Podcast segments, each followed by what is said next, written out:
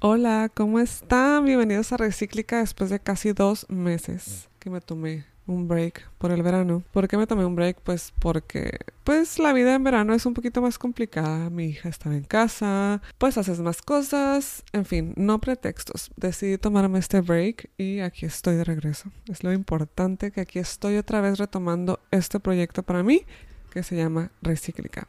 Gracias por escucharme, que de alguna forma te lleves algo de este episodio. ¿De qué vamos a hablar hoy? Vamos a hablar de lo que el verano me ha dejado, del camino del autoconocimiento, reconocimiento, lo que este año también me ha dejado, porque todo el año ha sido un camino de retomar cosas, el haber dejado ir cosas, le han dado como paso, cabida a otras y una disculpa si escuchan el ruido que hace. Pero hoy precisamente se les ocurre. O sea, el día que yo digo, ya voy a grabar, voy a retomar Recíclica esta semana sí o sí, se les ocurre cortar el pasto afuera, soplar las hojas, lo cual está perfecto, ¿no? Pero qué coincidencias. También hoy pasa la basura, entonces ya los perros ladran. Y bueno, aquí estoy y espero que me disculpen por estos ruidos externos y ajenos a mí. También... Em, las cosas no tienen que ser perfectas, ¿verdad? Uno, o como uno cree que, que son perfectas, porque a lo mejor lo que es para mí perfecto para ti no lo va a ser. Uno solo tiene que hacer las cosas, de eso se trata, ¿no? De hacerlo, de no posponer las cosas, de hacerlas, y ya después, después de 100 veces, 200 vendrá la perfección.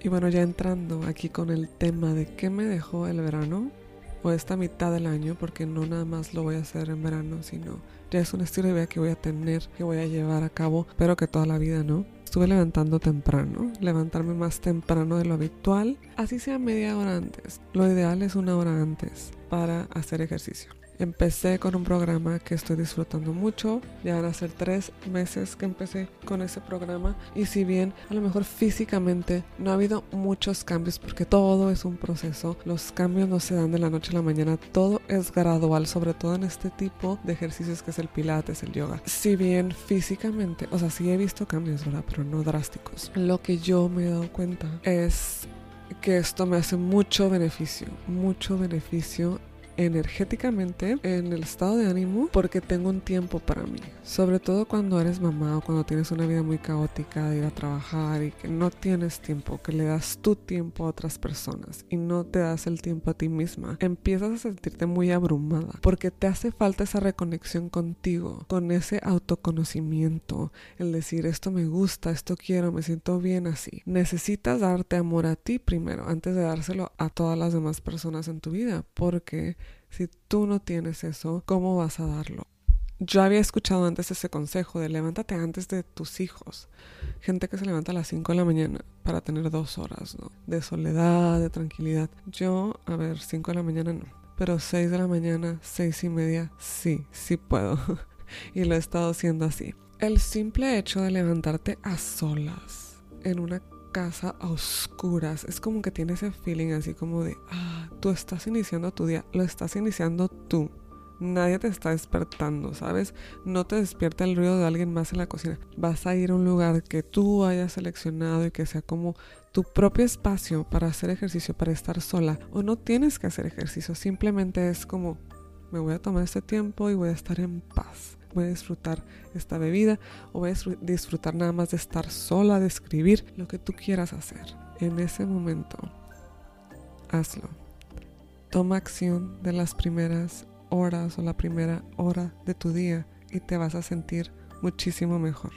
Y bueno, como les decía, este año, este verano ha sido un tiempo para mí para darme cuenta de qué quiero y qué necesito hacer para llegar a ello a esas metas que tengo. Tengo metas personales, tengo metas personales que están en mis manos poder alcanzar, como trabajar más para llegar a una meta y poder adquirir algo, algo material o también metas como el ejercicio para sentirme mejor, para tener mejor energía, o metas que no están tanto dentro de mis manos, ¿no? Como un segundo embarazo.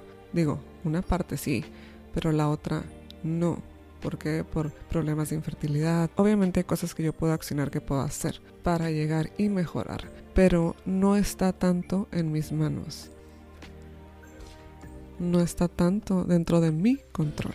Pero para las cosas que sí puedo controlar, que sí están en mis manos, que sí dependen de mí, de mi trabajo, para eso, pues me di cuenta que necesito accionar cosas y ser más disciplinada. Y bueno, y creo que se empiezan este tipo de despertares, ¿no? De darte cuenta de que tú eres la única que puede cambiar las cosas, que no hay nadie más, que por más que alguien te lo diga, no lo vas a hacer hasta que tú cambies el chip. De no ser, de no tener miedo, de mostrarte tal y cual eres. Ayer estaba escuchando el podcast de Nora Navarro. Lo puedes escuchar en Spotify y se llama El coraje de ser tú. Estaba escuchando el episodio 11 que se llama Tus creaciones son más grandes que tú. Empieza imperfectamente. Se los recomiendo mucho porque ella es, te da una plática, ¿no? Es una plática motivadora para decirte que tú naciste para hacer eso que te da miedo hacer.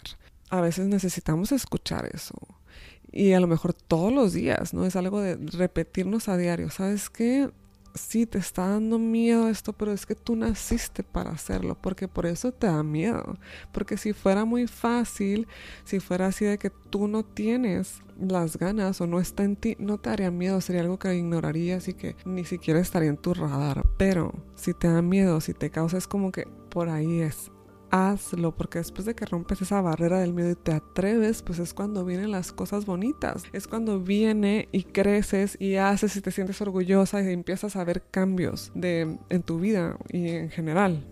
Simplemente imagínate cómo te sentirías al haber logrado eso, haber superado eso que te da tanto miedo. En este momento yo estoy muy enfocada en mi, en mi negocio de la venta online de ropa de segunda mano. La venta de ropa de segunda mano ha evolucionado mucho. Las plataformas como eBay y Poshmark, al haber nacido plataformas como Whatnot, que se dedican nada más a la venta en vivo de cosas, así como los en vivos de Facebook, que antes estaban en Facebook nada más, ¿no? Ya tienen rato, o sea, en México hay muchas mujeres emprendedoras que venden en vivo. A mí eso nunca me había llamado la atención, pero ahora es una necesidad. Este formato al parecer está siendo muy exitoso y parece que va a ser el futuro de las ventas. Entonces, ¿qué hago? Yo con este síndrome de la impostora de cómo voy a hablar en, inglés y vender cosas es uno de mis miedos. Pero sé que si rompo esa barrera y sé que a lo mejor, y si lo hago en español, porque también hay mucha gente que habla español, no, que no haya pretexto, simplemente hacerlo. Sé que van a venir cosas mejores porque a lo mejor a mí no me gusta, porque también no es de a fuerzas hacer algo que no te gusta, pero puedes este negocio es como puedes conocer más gente, pues más following. Em, te pueden seguir ahora ya a, tu página donde tú vendes y decirle, sabes que la verdad no me gusta esto, pero me puedes seguir acá donde yo vendo y ahí te puedo vender. Pero no, yo sé que a lo mejor puede funcionarme súper bien. También está la otra parte y que me encante. La cosa es ponerme frente a la cámara y hacerlo. Entonces ese es como lo que yo ahorita estoy trabajando para llegar a esa, a esa meta, ¿no? De ponerme frente a la cámara y empezar a vender en inglés. En mi inglés, que es único. Nadie más lo tiene. a lo mejor eso también puede ser como un, como un ganchito, ¿no? Así de que mira, mira cómo habla ella, vamos a verla, no sé también nuestros defectos, entre comillas, pueden ser nuestras cualidades, ¿por qué no? O sea, las cosas que la demás gente le llamen la atención de ti. Ahí es donde yo quiero accionar ahorita. ¿Cómo se acciona? ¿Cómo se llega a algo? Pues se pone hora, fecha y minutos y segundo y alarma y lo apuntas para que lo hagas. Para que tú se lo dices también a alguien. ¿Sabes qué? Te invito, mira, este día. Porque a veces, o sea, nosotros nos podemos hacer güeyes, ¿no? Así de que no, sí, ah, sí, la alarma, ah, sí. Pero si le dices a alguien más, esa persona te va a decir, oye, este, mm, te estoy esperando allá, no estás live, ¿qué pasó? Hacerlo, hacerlo es el primer paso y es lo más difícil, pero hay que hacerlo. No tiene que ser perfecto. La primera vez no va a ser perfecta, obvio, ni la segunda. O sea, yo, ¿cuántos episodios llevo de Recíclica?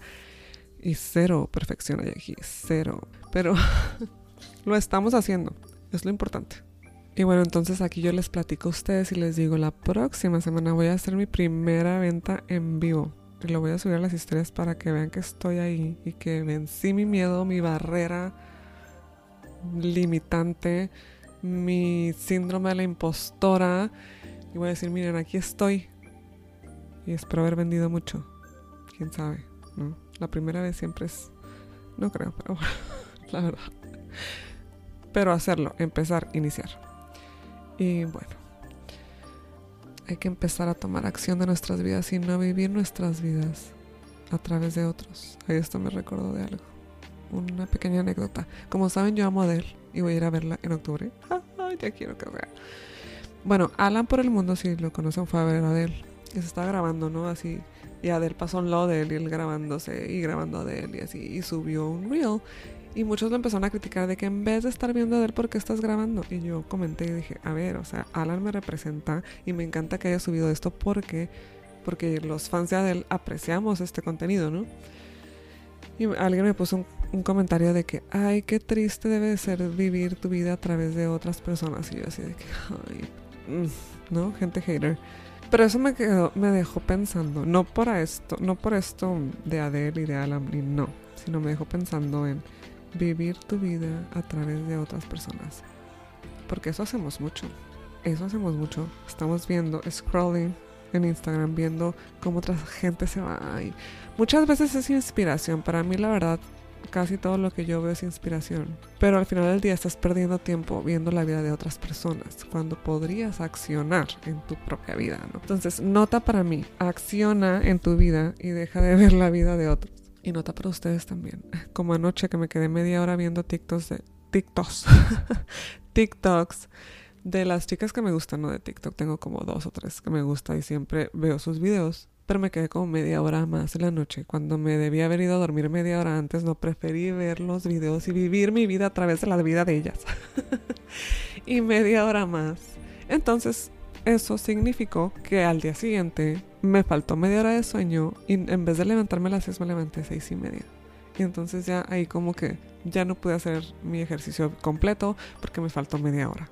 Entonces, no vivamos nuestra vida tampoco a través de otras personas y hay que vencer nuestros miedos. Y cuéntenme, os espero en Instagram que me cuenten ustedes qué miedo tienen, qué hacen para vivir su vida con plenitud para dejarse de cosas, de creencias limitantes, para sacar su mejor versión. ¿Qué es lo que han hecho? ¿Qué es lo que hacen? ¿O a qué le tienen miedo?